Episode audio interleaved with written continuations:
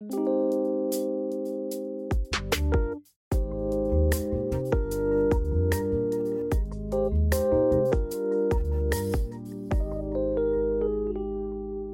迎来到 OK News，我是 Jake。我是 Amy，我们在这里分享我们看到的欧洲点点滴滴。看腻了美中角力和菲兰奇律吗？那就来听听欧洲的声音吧。好，今天来到新闻的时间了。我们有什么要更新的吗？哎、哦我知道只是想怎样？你妹，你妹去了 Uno，哎、我觉得我妹很感人呢，就是我每次在做什么就是活动的时候，她都会很积极的参加。例如哦，其实我们家的人都是啊，只是他们选择不同的商品。就是我姐有一天突然在我们家的群组里面，然后好险你没有去做安利耶，还是贺宝福，还是你很烦。New Skin 之类的，然后就是反正我姐就就是在那个我们家的群组里就说，哎、那个阮博士最近有什么优惠啊什么之类，然后我心想说，天哪，你们到现在还有在跟就是在跟阮博士订那些他们的蛋，然后我姐就说没有，因为那个蛋真的是就是吃起来有不一样，是不是？所以哦对对她是、我妈也觉得蛮好吃的。那那你妈也可以那个告诉她一下，有那个最近有优惠的。但你也知道我爸妈是比较懒的人，然后总之，我姐是软博士那一派，然后我妹就是那种每一个她都会参加。之前那个卫生棉的那个，她有买，然后这一次是乌诺的那个就是 bar，然后她就有去，好像就说拖着她的同事还什么的，这样一起去这样。我天哪，啊，他真的好感人哦。对对，然后但只是我看到那个他定位的那个截图，我就快笑死了。对，因为因为那个什么呃，Amy 的妹妹就跟她是你朋友，对，因为乌农那边的人是我朋友嘛，然后他就跟那个他们定位，然后说哦，我我那个我姐姐是那个 Amy 这样，OK，你又是 Amy，然后说哦，我知道我知道，你姐姐的 笑声是这个节目的一个非常让人难以忘怀的东西，令人印象深刻。不是他们两个竟然就这样聊起来，就是也觉得蛮好笑的。哎，然后我想要跟下，我才刚从丹麦回来，呃呃，恭喜！别恭喜什么？那我我哎刚从我刚从香港隔离出来。对，所以有听众在香港的话，欢迎跟我说一下。哎、可以跟你约相见欢呢，真的真的，对对对对这。样也不错啊。讲丹麦怎样？你说啊，你刚刚其实想讲丹麦，你又死不讲，你现在可以讲了。我现在想讲，我超多想讲，就是呃我觉得我这次去超幸运，就是那个丹麦天气超好，然后哦最最后一天有下雨，可是因为我就之后也就要去搭飞机，所以就也还好。然后呢，我觉得丹麦大家绝大多数对他的印象就是说，哦，那个安徒生童话，就是因为安徒生是出生在丹麦的一个小岛，它跟哥本哈根是不同的岛，它是在一个小岛叫做欧文斯，然后反正那欧文斯那个岛的，你去那边，那就很像是一个安徒生的岛的概念，因为呢，就是整个城市就是很多跟安徒生相关的东西。但我今天特别想要讲的有两个东西，一个是说，我觉得整体而言，丹麦人的英文能力真的很好，而且他们也你就叫荷兰这样吗？对，而且我觉得比荷兰可能还比荷兰好哦。原因是因为我遇到了，就是遇到很多就是年纪比较大的人，我都会预期他们可能英文不太不太能够跟他们跟、嗯跟我们沟通，可是没有，就是他们都就都听得懂，都可以用简短的对话，就那种年纪很大的人都可以，甚至是。因为我朋友在丹麦大概住了六年左右，然后所以他就是自己有在学丹麦文什么，就然后我们就去，其中我们有一天就去国家公园爬山，然后就遇到两个就是丹麦老人这样子。他们呢，一直一听到我们是从台湾来，就开始大聊特聊政治。就是他除了聊说，哎、那个就是除了 Nancy Pelosi 以外，然后就是不是各地报纸都会有，就是都会播嘛。然后呢，他们还特别问说，哎，那他们竟然讲得出来民进党跟国民党，而且就是国民党这样子哦，好强哦！超巧！我心想说，我根本就不晓得丹麦的那些政党的名字，而且重点是他不是只知道名字，他们还会用，因为那个现在蔡那个总统是用你，如果我们要说他怎样怎样，就叫 she 嘛，他可以分辨出来是 she，然后甚至说另一个政党 he 怎样怎样怎样然后你就觉得说 amazing，就是丹麦这么遥远的地方，然后台湾就是我比较好奇，他就是这个东西会不会是你觉得会是裴洛西之后的效果，还是他本来就知道？我觉得有可能他本来就一直有在追踪，然后可能再加上就是一听到就是是台湾来的，然后最近新闻的一些一个话题，所以呢，他就特别就是好奇想要追问，因为通常人家问说，哎，你从哪里来，可能就话题可能就差不多这样结束，然后但这一就是这一次他就又大聊特聊，然后甚至还说就是。那个两个老爷爷很好笑，因为他们知道，他们看得出来我好像没有办法讲丹麦文这样子，所以我觉得都在旁边听。他们看得出来你无法加入国民党之类的。你很烦，不是？但对，他就他就说，就是叫我们就是，他说 you can trust them，然后我就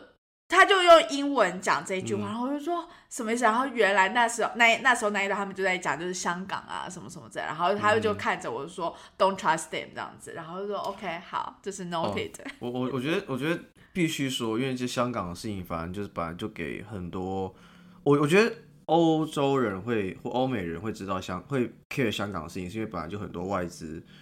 在香港这边，然后香港其实本来在亚洲的名声也蛮好的，然后那时候国安法上路的时候，还有很多的一些事件，其实本来就真的是让。呃，真的是让欧洲，尤其是英国那边的人，就是真的是看清，就是 CCP 怎么样的一个结构跟做事方式了。我觉得是个事实。而且我觉得你讲到英文好这件事情，因为我最近刚来香港嘛，很有趣。香港也是一样，就是这边的老人他们不不会讲中文，就普通话，就我们现在讲的是普通话嘛，嗯，他们只会讲广东话或英文，只会讲这两种。啊你可以讲，你可以讲英文跟他讲，但是你不能用用普通话，他会听不太懂。普通话他们无法，你普通话你普通话讲，他会用广东话回你；你要用英文讲，他会用英文回你。啊，对，很好哦，玩。好有意思哦。然后，对，所以我就我就真的很压抑，就是没有想到，就是就之后反正就我参加一些 working tour，然后稍微就是导游他们在那边讲什么，然后他们就有都有提到，就是说，因为其实丹麦他们一直深知自己是一个很小的国家，然后而且又是分布在各个不同的小岛，所以他们很如果真的是要增强国力，然后经济发展什么之类的，他们一定要去跟不同的国家做贸易。打交道，对，那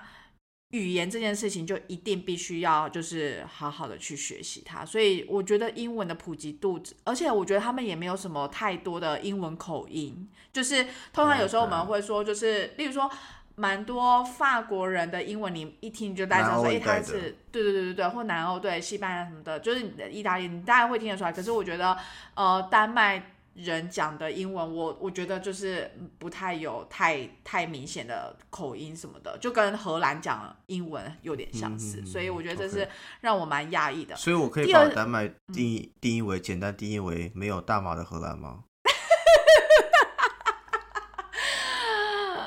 而且他们其实也有？他们其实有，我记得就是有一条街其实是有的，只是我这一次没有去。对对对对然后再来第二个，我想要讲的是他们的猪很厉害，没有那种很逼。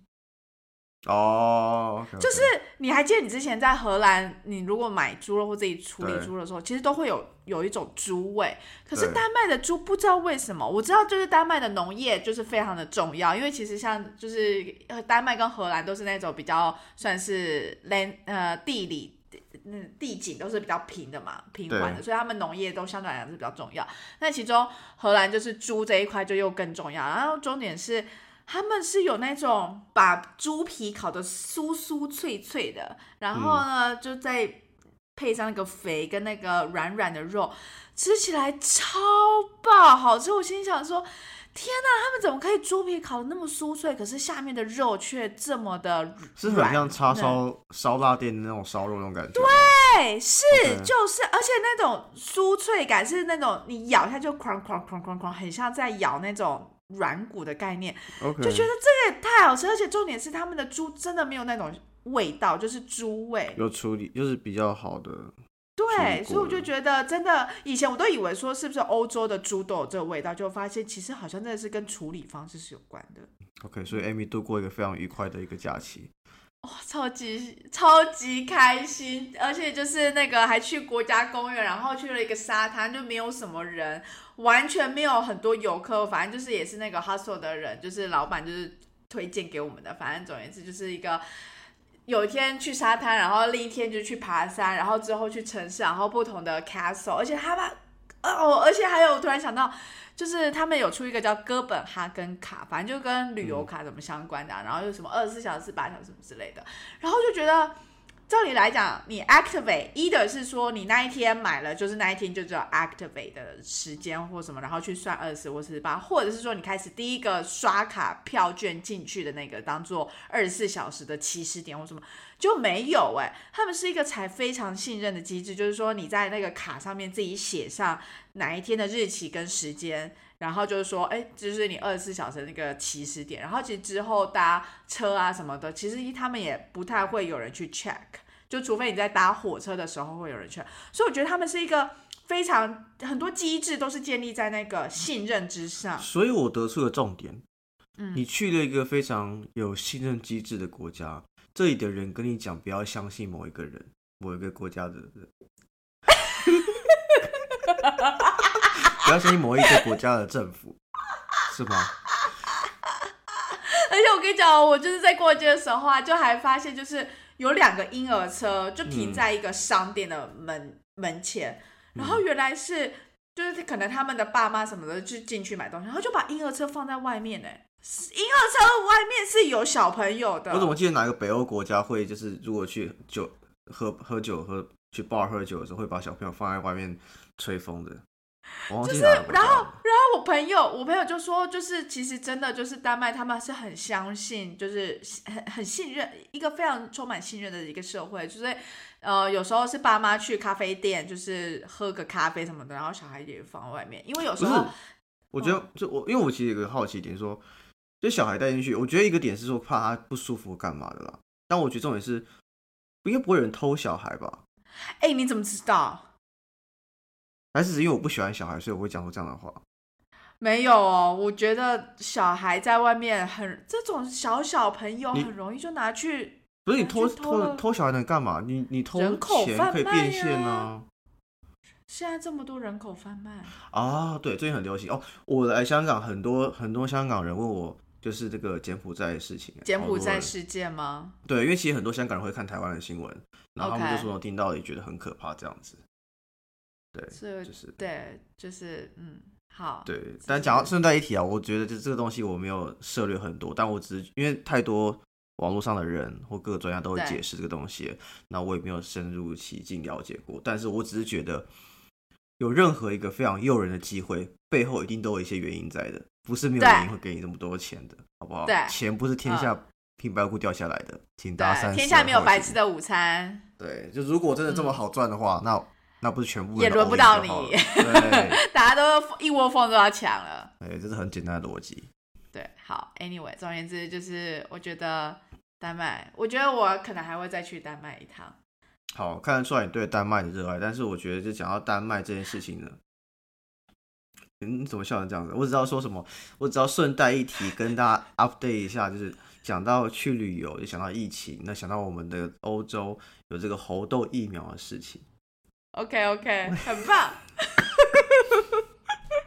就我相信大家其实之前都有偶尔听到我们讲猴痘或新闻会报一些猴痘这东西。那其实，在欧洲这边的确开始看到 case 慢慢增加，然后就是世界卫生组织也决定说要把这个呃疫苗的这个供给量把它去提高，希望能够有效去抑制这个猴痘的这个疫情的扩散。虽然他们看到说可能扩散的严严重性没有像我们之前过去的 COVID 这么严重，COVID，嗯，对，但是问题是，他们还是认为说可能也被吓到了吧，觉得提早去做一些应对措施，可能还是对全球来说更好的一个方法。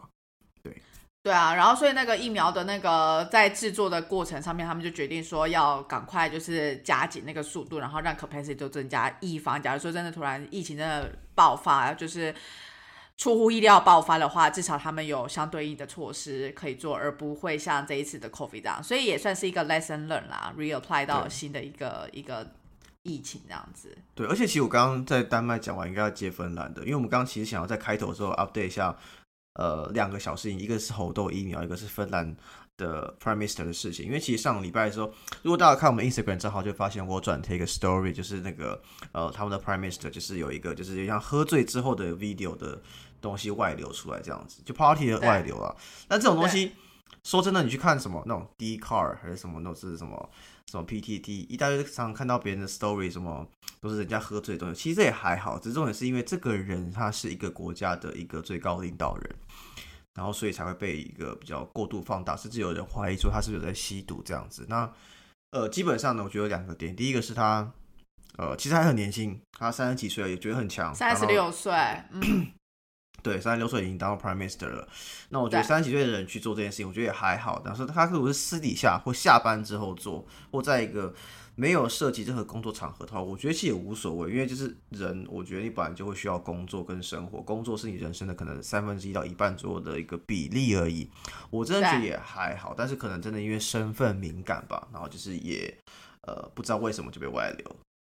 对，然后所以我觉得一个就是像你说的一样，就是其实我们都常说，我们平常生活、工作跟自己私人生活都会想要分开嘛。所以如果像呃这个芬兰的 Prime Minister 他就说，就是他当天在 Party 的时候，他确定他没有任何的其他。呃，会议啊，或者什么，隔天也没有什么会议什么，反正就是他说，anyway，他自己觉得他能够去 manage 好，他不觉得这个 party 的事情会影响到他做任何的政策的决定什么之类的。我觉得那个也 fine，因为本来就是工作跟私人的生活就应该分开。但我觉得另一个可以更值得讨论的事情是说，奇怪为什么这些 video 都会在这个时间点就是 surface 出来，而且他们其中其实是有两个 video。哎，我有在思考，就是因为像林志杰的论文事件，为什么到选前才会发才会发现？论文都出来这么久了，重点是民进党竟然不相信台大，然后还会有人听民进党这番言论，我就觉得哇，这个社会好美妙。就是就是，我觉得这时间点就是，而且那个那两个 video 它是分开不同的时间点，时间点就是泄露出来的，所以其实这就也。让人思考另一个事情是说隐私权部分，就是呃，影片在拍摄的时候，你这样去流露呃泄露出来，一的是假如今天是一个政府的弊案，然后呢有这个影片，那大家就会觉得哦，你泄露出来好像就是对的，就是揭开政府弊案什么之类的。可是今天是一个私人的生活，然后这样子去被摊开。公众在那边讨论呐，然后甚至还有人就说哦，他在那边跳什么，就跟什么男的什么 celebrity 还是什么谁在那边亲吻什么之类，然后但是他就还在那边解释说没有，他们只是交头接耳，然后就算有亲也只是在脸颊上就什么之类，whatever，都是划划过去而已。就是就是就是真的就是好多的解释，然后就我就觉得说，到底这个是一个手段，然后要把他就是的形象。做什么样的事情呢？还是怎样？然后大家的 focus 是应该在这吗？大家 focus 还是说这也是被带一个风向？我不知道。我觉得这一切真的是太神秘了。好，所以这就是我们开头想讲的新闻。然后我们是不是应该要开始切回正题了？对，我们切回正题吧。我们来讲个新闻。好，就是我们既然前面讲的蛮轻松的新闻，那我们今天就是回来正题。我们今天第一个新闻来讲一下乌俄战争的事情。好，remind 大家一下，就是我们在这么开心的过暑假去旅游。或是在吃好吃的时候，其实有些地方的人现在还在 suffer。对，然后其实今天是那个播出的时间也刚好是乌克兰的独立日，是八月十四号嘛。然后所以其实我们也陆陆续续在追踪了一些乌克兰的那个新闻，其中有一个我们特别想要聊的，就是说，嗯。有一个核电厂，其实它是在乌克兰的南部的样子。然后呢，其实当时候就是有很多的军事呃战争事件都发生在附近，然后所以就 trigger 了一个讨论，就是反正大家都会说，呃，乌克兰跟俄罗斯他们都会互相 blame for each other，就是说是对方的错了。那 anyway 呢，那个呃 U 联合国大家就会有点担心，然后他们就会开始说，哎，那。这个会不会有一些风险？就例如说核攻击核电站可能会造成更大的一些事件，比如说核污染、外泄啊等等。但是问题是说呢，当再去讨论说到底攻击核电站是否合法的时候，根据日内瓦公约，嗯，都有签署日内瓦公约里面发现一件事情，其实瞄准核电站攻击并没有被明文禁止。为什么？因为其实对于呃日内瓦公约来说，它所禁止的东西是说，因为他认为你在进行攻击行动的时候，你必须。需要去区分民用设施跟军用设施，但其实这是很躯壳一件事情。因为其实可是核电厂不是就应该是民，就是他所我觉得，我觉得他所指的的应该说，比如住宅区之类的，我我我猜他是这样定义的，对对对。然后，但我觉得很意外是，因为我记得我就我就有印象是我之前好像就有看过说，好像什么呃，因为什么攻击，然后什么学校什么受伤之类的，受影响。对对对，我而且重点是你在打仗的时候，你真的能够很明确的去区分这个东西吗？我我很怀疑啦，就我很怀疑。嗯，好。再来是再来一件事情是，为什么会说，呃，在一九七一年里面，他们加一个附加议定说，里面有提到说，他们要针对保护含有危险力量的工程和装置，并且有提到水坝还有核电站，但是，呃，俄罗斯跟呃乌克兰他们对此并没有去做进一步的表示，就是所以其实应该是这么说好了，就是这个日内瓦公约呢，它其实就是这两国都有加入这样的一个合约，所以照理来讲。这个和公约上面规范的事情，就是这两个俄罗斯跟乌克兰他们都要应用。但是问题是现在呃有争议的地方，就是在于说，到底要怎么样去区别这个是军事的目标还是民用目标？因为如果我今天说攻击这个核电厂，就会导致呃俄罗斯他们就很难就是在持续有很相关的军事行动的话，那可能它是不是就会变成是军事目标的概念？可是很有可能这个核电厂供出来的电其实是对于就民生用品相关的，那那其实对它其实搞不好比较是民用目标，所以到底怎么样去区分到底是军事目标还是民用目标，其实非常难定义。然后再加上刚刚。呃，Jack，你讲的说，就是他有没有会攻击到，就是呃，会不会伤及无辜这这类好了？那其实那个也很难去呃区分，说这个军事行动它是不是会影响到？对，那我觉得最特别的事情是，因为其实为什么呃乌克兰这边会想要提出说，如果俄罗斯攻击这些核电设施会是违反国际法这一些？我觉得主要出发点是说，如果俄罗斯做出违反国际法的事情的话，理论上乌克兰。我就可以要求联合国去出兵来阻止他这件事情。但更有趣的事情来喽，因为俄罗斯是联合国安理事的成员之一，他其实有了否决权的，所以他可能也是可以阻止联合国去做一些制裁的行为的。而且，其实出兵这个决定是不是是要所有的那个安理会理事国都同意才可以？我其实不是很确定细节，大家可以去查，因为我们并没有去查这件事情，因为我们觉得这种事情很难发生。但我相信是一定要呃理事会成员里面一定的票数里面通过。但是我也相信，如果你有否决权的话，可能就可以阻止这件事情发生。所以我觉得蛮有趣的啊，这个规定有规定跟没规定一样。对，而且这种事我觉得最神奇的事情是，你再拿一个就是人类世界的一个一些法条规定来去。限制或去阻止一个不用脑跟不守规定的国家去做任何的行为，我觉得很有趣。对，但就是文明社会，它就是要有法有理才能。不是，但问题是你的对方不是文明社会啊，就很像就是是，对啊，就是人家就不看法条，不管合约的，那那你只能怎么办？他说出兵就出兵，他编出了一个故事就编出了一个故事。对啊，他坚持他的领土完整性啊，你能怎么办？对。而且他觉得他是对的。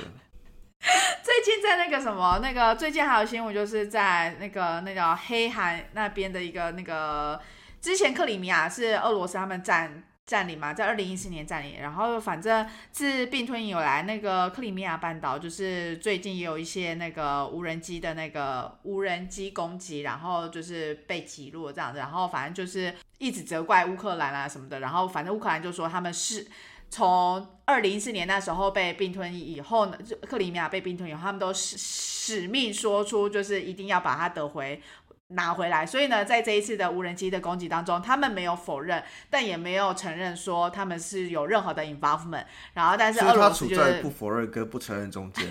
是吗？就是他们不。他们不表示任何他们有针对这样的一些攻击的引发部门里面这样子，然后所以就是在这几天就是又在针对这些无人机的攻击什么的有在做一些讨论跟新闻上的那个报道这样。那 在这 BBC 的新闻里面又特别提到了，就是呢，呃，很多欧洲国家都对俄罗斯的能源进口就是有做制裁嘛，就是等于说如果他们不跟俄罗斯进口这些能源的话呢，然后就是抵制就是俄罗斯，呃，希望能够对俄罗斯。斯的经济制裁这样子，那中国这时候就伸出了援手，他们就增加了俄罗斯很多的能源进口，然后包含因为那时候呃，当你需求一下，你一减少，那它的价格相对来就没那么漂亮嘛，那。中国就也趁着这个时候呢，就进口了越来越多俄罗斯的能源，所以。呃，俄罗斯它已经是中国最大的石油供应国，就是以目前来讲，就是这三个月超过之以前可能都是沙地阿拉伯啊什么的，然后但现在就是都变成俄罗斯，甚至是什么煤炭的进口等等，反正就是中国都就是伸出了援手，就是来那个替俄罗斯就是扳回一城。哇，真的是他们真是好朋友哎，就是不知道就我觉得。对，就是他们真的好像哦。要说什么才好？嗯，很神秘的这两个国家。Anyway，总而言之，我只只是说，就是这一场战争还是持续下去。然后我记得自从二月底爆发以来嘛，然后大家那时候都说应该很快就结束啊。然后大家都欧盟有这一次难得。团结起来，想要一起制裁啊等等，但其实战争还是持续下去的，到到现在八月底了。好，但我们要说一下，我们刚刚其实在讲，比如说俄罗斯很疯啊，还是中国很疯，都在讲他们的政府。因为我们也是认识俄罗斯的朋友或中国的朋友，人都很 nice 的，就是大家还是要记得，就是呃，政府政府个体跟对对对，就像台湾政府也蛮特别的，我们跟他们没有关系，这样。好，那我们要进到下一个新闻吗？OK，下一个新闻的话，其实我们之前有我们要讲一下跟气候有关的东西，因为其实我们之前有提过很多次有关气候暖化，比如说像之前呃去爬勃朗峰的时候，你需要缴呃保证金，以及有一些其他意大利冰川的一些状况。那我们今天要讲的事情是呢？法国葡萄酒的这个行业，因为其实呃，在这种酒酿造酒的这个产业里面，其实气候、土壤这些就是一个很重要因素。对，其实而且根据这个新闻里面讲的事情是，其实因为最近气候变得一下是哦一下冰雹一下热浪的关系，所以呃，根据这边葡萄业者的说法是，其实葡萄现在的收割季已比往年提早了三周。因为以往它以往的话可能是呃大概九月的时候才开始收割，但他们现在可能在八月初就开始收割了，因为他们现在目前天气的变化，天气变得比较热了，那所以会让那个葡萄的酸度啊跟酒精含量整个平衡都被打坏等等的，那所以其实对他们来说其实很重要，因为其实葡萄。酒的一个出口占法国这边的一个产值是蛮高的。那他们有个做法是说，因为现在变成是我们现有的葡萄可能无法去负荷现在的一个比较热的一个气候的变化。他们一方面是说，他们想要希望能够大家更关注气候变迁的问题，不要等到二零五零，可能到时候都来不及了。但另外一个是同时的做法是，他们可能要去使用一些过去比较少使用的一些葡萄品种。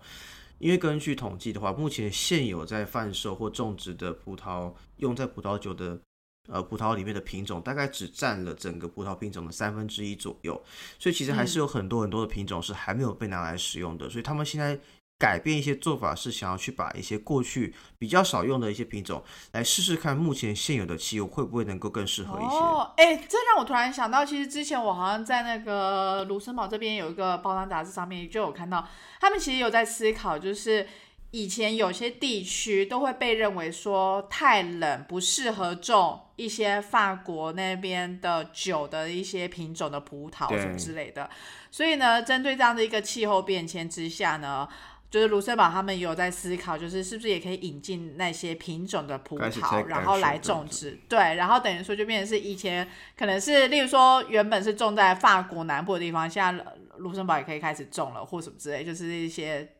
去去适应这个气候的变化。好，但是提到就是我们刚刚提到是只有气候变化跟葡萄部分，但是气候变化其实也对欧洲造成很多更多的自然的冲击，像是呃最近我们对看到很多森林大火的一些呃发生。那根据新闻统计的话，其实呃今年的话，因为森林大火的常态性的发生，已经创了这个碳排放的记录，并且呢今年以来到现在已经有超过六百平方公里的森林被烧毁，在法国而已。你知道六百平方公里什么概念吗？我想想看哦，一个房子大概是六十，所以呢，六百平方公里就会是，哎，是公里，哎，不是公尺，哎，是公里，公里。而且我跟你讲一件事情，你知道大安森林公园多大吗？不知道，大概零点二，大概是二十五公顷，零点二五平方公里。天哪！对，然后今然后今年的话，刚刚是法国的数据，那如果是西班牙的话，西班牙被烧毁的。呃，的一个树林的面积大概是两千四百五十平方公里。天哪！对，就是一哎是什么？呃，一万个大安森林公园的概念。西哦，对，这今年西班牙真的也蛮惨。OK，反正 anyway，反正就是因为其实气候变迁的嗯关系，就今年我们看到非常非常多的一个呃天然灾害，尤其是热浪啊，还是什么森林大火等等的，所以其实呃对于这一些东西，当然欧洲的确有提出二零五零就是净零排放这件事情，然后大家都有去 follow 这个东西，但是这个目标。第一个可不可行是一回事，第二个事情是二零五零可能来不及。会不会来不及也是另外一回事情，因为你其实如果你气候呃变迁太大，你的物种啊、你的食物啊，还是你的空气，比如说空气你更多的一些碳分子还是杂质等等，影响大家健康，这都是值得大家去探讨。所以就是呃，大家把这件事情放在心里，那你要怎么做是另外一回事，你取决不是我意思说取决于你更相信哪一方面的价值啊觉得好像就是放在心里，然后都可以不用做的，不是的，这这应该不是我们想要表达的意思。对我们一直说，就是你你做任何行为都你要放在心里说，哦，你知道这个世界发生什么事情这样子。嗯嗯，对嗯，对对对，没错没错。对啊，而且我刚刚想到的是说，就是今年真的天气就是超热，然后所以其实不仅是有些雨量就是相对来讲比较稀少，然后甚至说什么地下水的那个含量也都比较，地下水的那个那那什么。水平面基准也都比较低什么的，所以其实刚刚提到的说那个葡萄牙种植啊，其实呃葡葡萄牙是什么？葡萄园的种植，葡萄的种植，就是他们也是要吸取那个根要去吸取那些地下水水嘛，对对，所以如果这些地下水它真的太干涸了，它完全吸不到，其实整个葡萄园都不用种就长不了。大了。对啊，所以其实这个都是环环相扣。以前我都觉得。在上什么自然课的时候，那边什么老师那边说什么自然循环啊，什么之类的，就是生态系的循环，你都觉得那就是只是一个书本上的东西，然后在那边去背啊什么的。可是真的就是，当你看到就是气候变迁，然后每个环节环环相扣，都这样子相对的受影响，其实真的是蛮可怕的。好的，那我们来讲一下最后一个新闻，好，轻松一点。呃，这算轻松吗？好，刚刚就也讲到，就是以前上课嘛，那么就讲到就是老师，就是呢，其实今我们在荷兰新闻上面就说呢，在他们的海牙这个地方呢，他们遇到了一个前所未有的，就是呃教师缺乏，就是他们就是缺缺乏率大概是十五 percent，意思就是说，假如我需要一百个老师好了，但我只找得到八十五个老师，那这缺少老师怎么办呢？所以其中呢有两所学校就说呢，他们要来实行一个就是一个礼拜上四天课的概念，因为他们要去调配到底他们的师资的这些 capacity，然后去 cover 到那些就是学生这样子。哇，好特别哦！因为其实这东西有两个层面，因为一个东西可能是说老师可能不够，那另外层面会可能是说学生真的比较多一点。因为像其实台湾是反过来的，台湾应该是学生太少，老师太多这个情况。你说少子化吗？哎，但对啊，我不晓得，我觉得少子化是一个问题，但是老师很少，好像也是个问题。还是说对现在其实台湾是老师是多余的，是 surplus 的概念？我觉得都有吧。我觉得应该老师很多，然后学校也也也也少。对，因为常看到学校在关啊。因为以前我之前就有去问一些呃补习班的老师，我大概是五年前去找补习班老师吧，因为以前可能一般我们那时候 一两百人吧，他说一般的时候现在剩下可能二三十个人，我以为是他生意不好，但好像是学生真的变少，因为后来好像发现那种就是什么国中国小啊那个班级数量真的变少很多。哦，对耶，对你这样说，我突然想到，以前国中我们可能是什么二十几班，现在大概只有十几班而已。对啊十班班以下。对对对对。然后其实这个新闻我们还有想要连接到这另一个，就是呢，我们前阵子刚好在看到，就是台客居然分享了一个，我顺便提想提个东西，好，就是刚刚这个哦新闻就是讲到这个就是缺乏老师的东西，但是你可以发现到，因为我我长期都会去研究一些各国的移民政策嘛，你就会发现其实各国的移民政策里面都会特别的吸引，就是比如说呃你是老师，你是有特特殊技能的人，比如说面包师傅，还是厨师，还是你是有技职专业的人，都会特别吸引，因为其实呃很多社会其实就是他们会在进入到一个一个阶段之后，都会越来越越少人愿意去从事这一类型的工作，所以反而就有点像类似像荷兰这样的 case，有很多人都是呃，我不是很确定说荷兰的老师这个分类里面或从业人员到底有多少，但是我想提的点是，嗯很多社会，尤其是欧美这边都会比较。更多人愿意去从事的是，比如说呃办公室的工作，比较愿意不愿意去从事那种呃技职型的工作，所以这一类哎型工作的话是非常非常适合，就透过这样的方式去呃换个地方工作试看看，然后也可以获得更好的收入这样子。我觉得你提这个点很好哎、因为呢，这一次我去丹麦的那个他们一个城市叫 August，它是算是丹麦第二大城。然后呢，他们有一个叫 Open Air 的一个 museum，它里面其实就是一直在强调过去这些他们 Viking 时期啊，跟过去一些他们在打拼，就是创造他们现在的经济的一个过程。然后呢，重很重要就是这些技职人员，例如说什么水电工啦，或者说油漆工啊，欸他们超重要的、木工啊。这些，然后还有什么面包师傅？对，面包师傅也有特别提到。反正这些就是人员，他们就在提到，就说这他到底他们做了什么事情，然后以及他们请了一些就是年轻的人来讲，就是他们有一种学徒制，所以他就是想要告诉大家说，其实大家可以先透过学徒制去了解自己的兴趣，去了解这个行业在做什么，然后呢，大家也不要觉得说。这个行业就是是一个老人在做的行业，因为其实也有很多新血加入，所以他们还有做一个就是比那个数据的比那个统计，就例如说，呃，在二十五岁以下从事这些行业的比例大概是多少？二十五岁以上有多少人决定从事这样子的行业？然后甚至他们除了就是希望用年纪来，就是跟跟一些更互更 interactive 的一个。博物馆的方式，然后来呈现说，其实这些呃职业跟这些呃工作都是很有趣的，所以大家应该要遵从自己的兴趣，就是你兴趣是什么，你对什么有兴趣，就可以用学徒制去尝试看看，然后甚至是说他们的那个呃议会里面的组成，大概有十 percent 也都其实有这种技职呃的 certificate 或什么的，就是他们很想要强调，就是把这一块就是再重新在年轻人的社会跟世界里面把它再重新燃起，不然真的整个国家是失去这样的这很重要的一一群人。嗯，对，我觉得有两个点啊，一个点是说，我觉得一个是因为这种工作，应该说什么工作都一样，但是因为这种工作非常非常需要经验跟一些技巧的练习，然后如果没有人去传承的话，其实蛮可惜。然后其就会实我我我觉得的确，呃，怎么讲？我觉得水电师傅啊什么这些工作，其实他们都很专业，而且真的做好的话也是非常非常赚的。当然，就是在台湾可能会怎么讲？我会觉得台湾还是更传统一些，好像没有这么的 respect 他们。但我觉得说真的，在国外的话，他们是非常非常受尊重的，而且你都可以获得很好的一些 pay。然后另外一点是工作时数部分，因为其实这些工作都不是呃怎么讲，呃固定朝九晚五，甚至有的工作像我现在是八点就要上班，这么的规律且无趣的，他们可以自己安排自己的 case，我觉得其实也蛮好，蛮羡慕。我甚至小时候其实我是想要当就是呃室内设计的建那种装修的人的。哦，因为我很喜欢拼这假。的？我小时候看人家来我家装木板的时候，我跟他说我要去当你的学徒，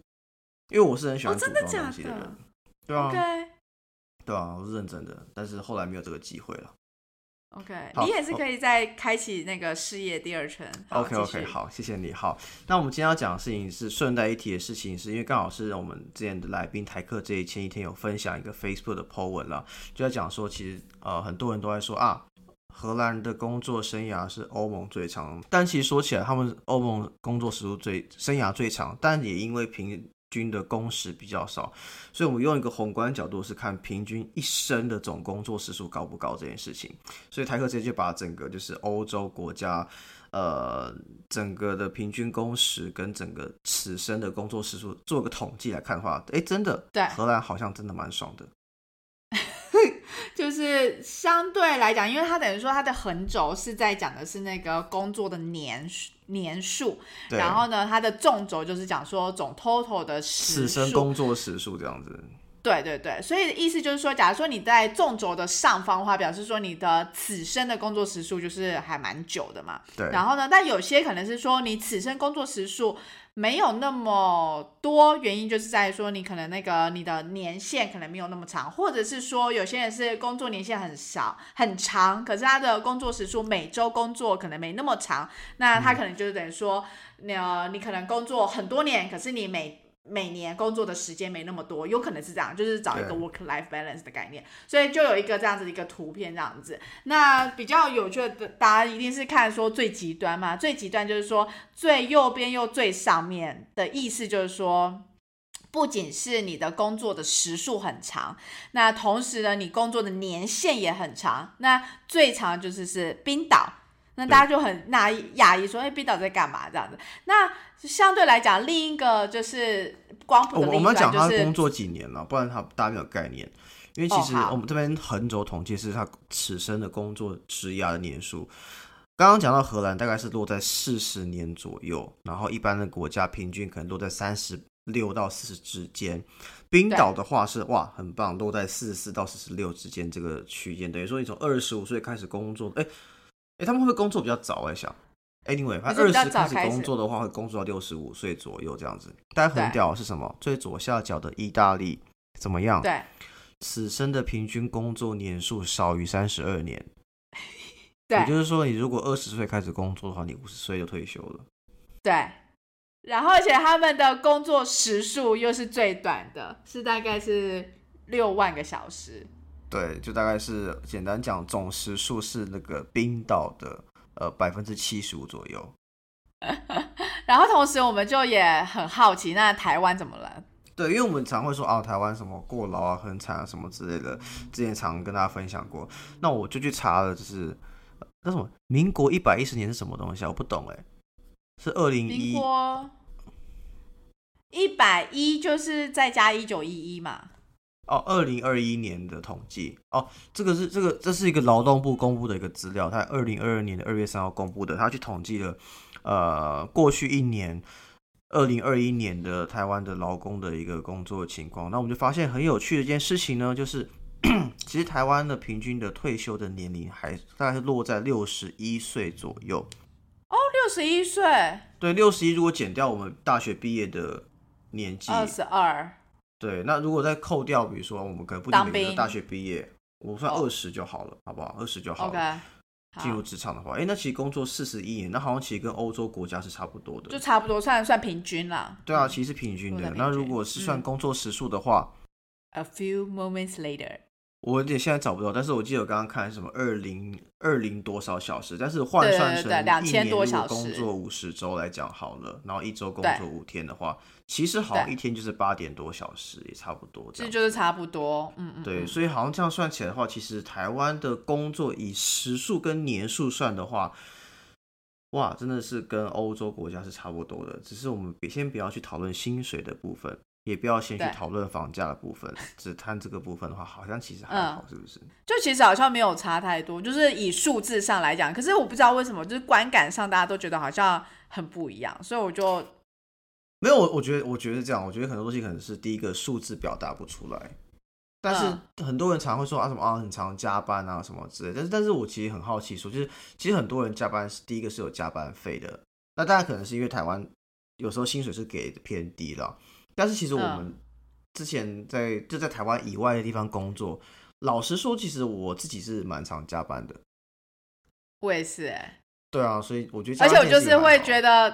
呃，应该是说我就会觉得说我想要把哪个东西弄完，所以我就也不会特别去看说那个时间怎么样。